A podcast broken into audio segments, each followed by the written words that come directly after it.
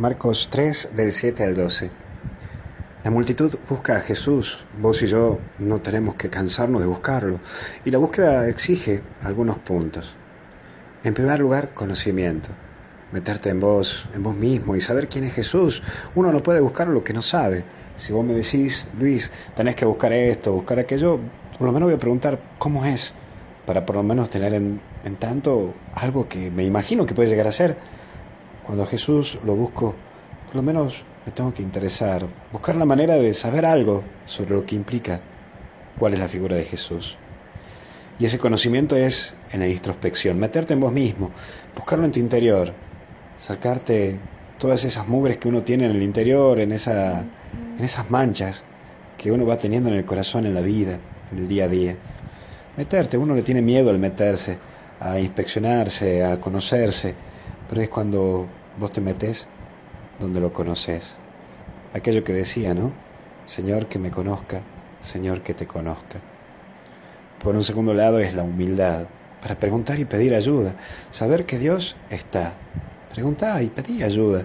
Viste como esa persona que va perdida, me causa gracia siempre estos matrimonios que cuando van en camino, en la ruta, y van andando y el hombre se mete por acá, se mete por allá y está perdido.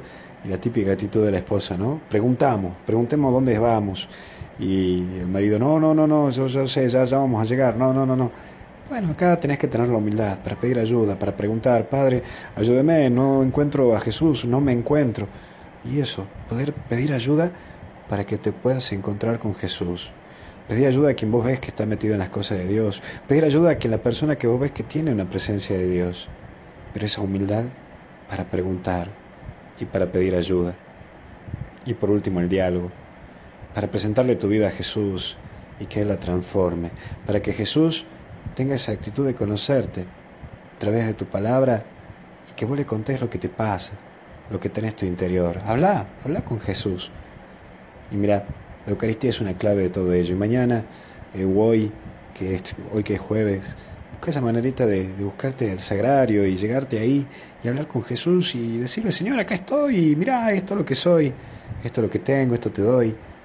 Y Señor, acá vos me conoces más que cualquiera. Acá estoy y transformame. Vos sabés lo que necesito, vos sabés de qué tengo que cambiar y vos sabés mi enfermedad.